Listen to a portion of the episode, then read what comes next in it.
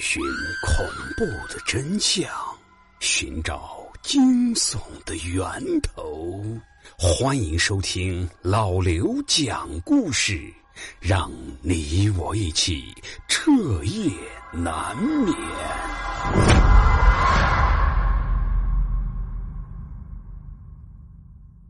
杨伟猛然间踩下刹车，他打开车门冲了出去，但是后面的路上却是干干净净的，别说是人，连块石头也没有。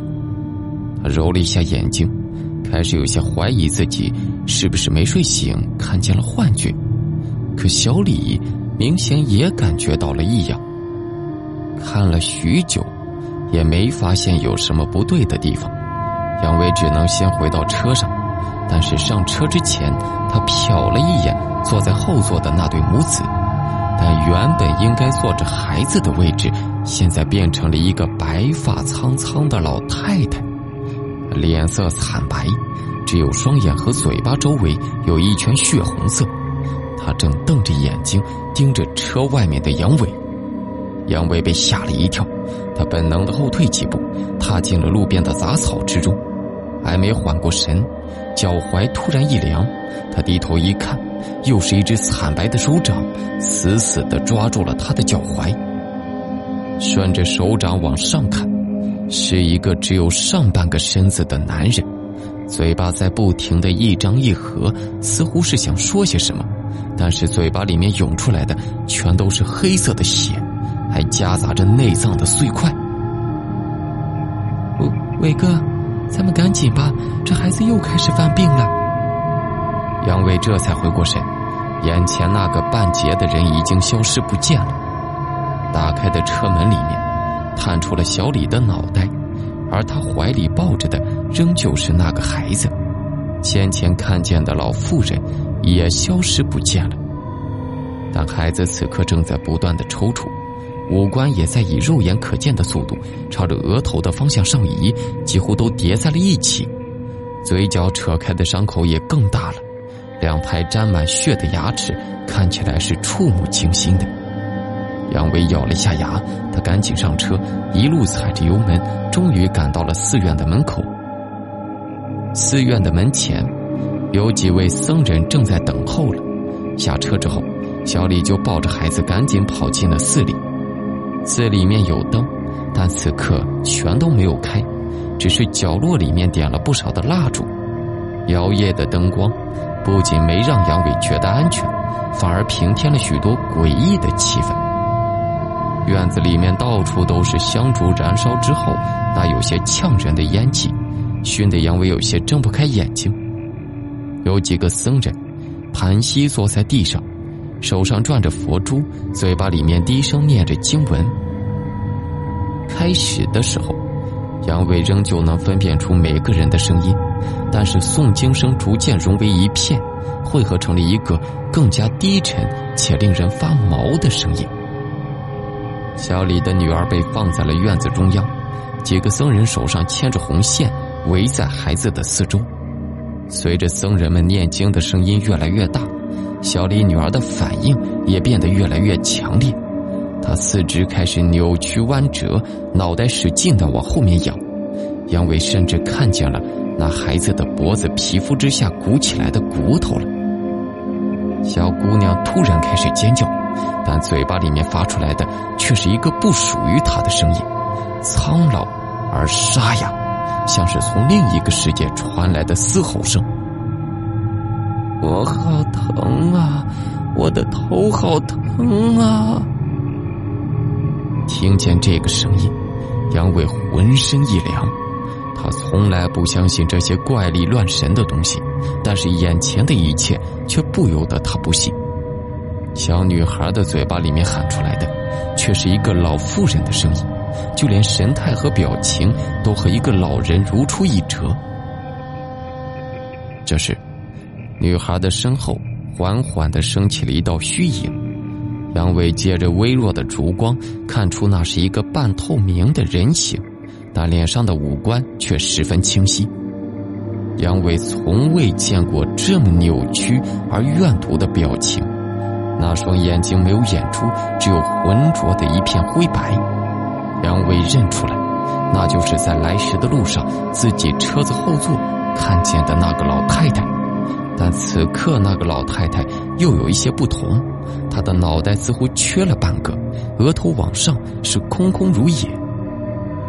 这老妇人在原地停留了一会儿，身影变得越发的透明，脸上的表情也逐渐释然，随后就慢慢的消失在了这个小姑娘的背后。很快，那孩子逐渐的安静了下来，趴在地上开始不停的呕吐。小李担心孩子想要冲进去，但却被一个僧人给拦住了。杨伟和那位僧人对视一眼，突然觉得浑身有些不适，像是被什么东西狠狠的攥住了心脏，整个人为之一震，但那感觉很快便消失了。僧人的目光重新移开，随后低头叹了一口气。院子中间的孩子。已经在地上吐出了一大团花白的头发，混合着许多黑色的液体，腥臭难闻。但那些被他吐出来的东西，很快就变成了黑烟，消散在空中。随之而来的是更加浓烈的臭味。等到仪式结束，小姑娘才被小李抱在怀中，但僧人拦住了那对母女，告诉他们今晚太晚了，最好等到明天再走。小李千恩万谢，甚至要抱着孩子在地上磕头，但被人家拦住了。而后，小李又走过来感谢杨伟，杨伟仍旧是心有余悸，人也有些发愣。小李看了一下怀里的孩子，随后说道：“哎，我也是现在才知道，跟着孩子的是他老家的一个亲戚，年前的时候去世了，被家里棉纺织的机器把辫子卷进去了。”当时，厂子里面都是机器工作的声音，谁也没听见他喊救命。等被人找着时，脑袋已经进去一大半了，头发连着头皮全都被撕下去了。孩子他爸爸常年出差，我也不放心孩子自己在家，就带着一起回去参加丧事了。原来，就在老人出殡的头天晚上，孩子自己在屋子里面睡觉。做了一个噩梦之后，醒过来就哭着喊着要找妈妈。小李进屋把孩子抱出来之后，在门口就撞见了一个人，当时还以为那是家里的哪个亲戚，加上当时灯光很暗，看不清楚脸，就随便打了一个招呼。可是那个人却拉住了小李，随后摸了一下他怀里孩子的头发，嘟囔了一句：“头发真好啊，给我吧。”小李当时以为他在开玩笑，就随口说了一句：“行啊，回头给您剪几根。”但是小李说完之后，怀里的孩子就突然大哭了起来，一直在喊着有人拽他头发。好不容易哄好了，再抬头，那个人却消失不见了。可是这一晚上，这孩子都没睡觉，一直在说有人拽他头发。小李也亲眼看见。孩子的头发被什么东西给拉起来了，只不过他一看过去，头发就自己落了回去。等到第二天出殡的时候，小李瞄了一眼躺在棺材里面的亲戚，发现在他手中竟然真的攥着几根头发。当时也没太在意，只当是某种他不知道的风俗习惯。但等他回家之后，才发现孩子的后脑勺上面秃了一大块。裸露的头皮上面一根头发也没有了，到医院去检查，大夫说是斑秃，可能是精神压力造成的。可是，一个半大的孩子哪有什么精神压力呢？也是从那个时候起，那孩子变得有些古怪起来，经常把自己头发揪下来几根，塞进嘴巴里面嚼，然后再吃掉。到后来，是饭也不吃，水也不喝。说话的声音也变成了一个老妇人的声音，最后就发展到了现在这个情况。不过好在寺里面的师傅还是帮忙解决了，不然孩子的命可能就被那老妇人给带走了。听完这些，杨伟先前的认知算是彻底的被颠覆了，一时之间也不知该说些什么。僧人给他们母女安排了住处，就找到了杨伟。先生，能不能帮我一个忙？僧人要杨伟把他送到他们来时路过的某个地方，说只要停留几分钟就好，并且愿意支付双倍的车费。杨伟答应之后，就带着僧人往回走。路上，僧人一直闭着眼，也不说话。到了地方之后，僧人才缓缓的说了一句。可以停车了，杨伟有些好奇，这僧人一直闭着眼睛，为什么就知道到地方了呢？僧人笑了一下说：“，施主用眼看，有知见障，看不清楚。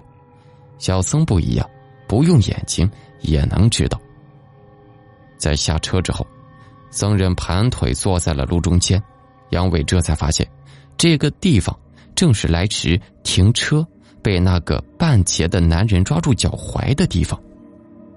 僧人坐在地上念经，几分钟之后，杨伟心中突然升起了一种异样的感觉，有些感动，但又有些不舍。随后，他就听见了很多杂乱的声音，有男人、女人的低语声，有人哭，有人笑，还有汽车鸣笛的声音和凄厉的哭声。声音消失之后，杨伟看见路边的草丛里缓缓的爬出来一个半截的男人，正是先前抓住他脚踝的那个人。男人的身影是半透明的，并且很快就消失了。后来杨伟才知道，那个路段是经常出事故，每年都要死好几个人，寺里的僧人每年都要来此超度一次，而这次。之所以半夜前来，是因为僧人看出那个半截的男人已经跟上了杨伟，才不得已提前了这次超度。在经历了这件事情之后，杨伟是再也没有把脖子上面挂着的玉观音摘下来过了。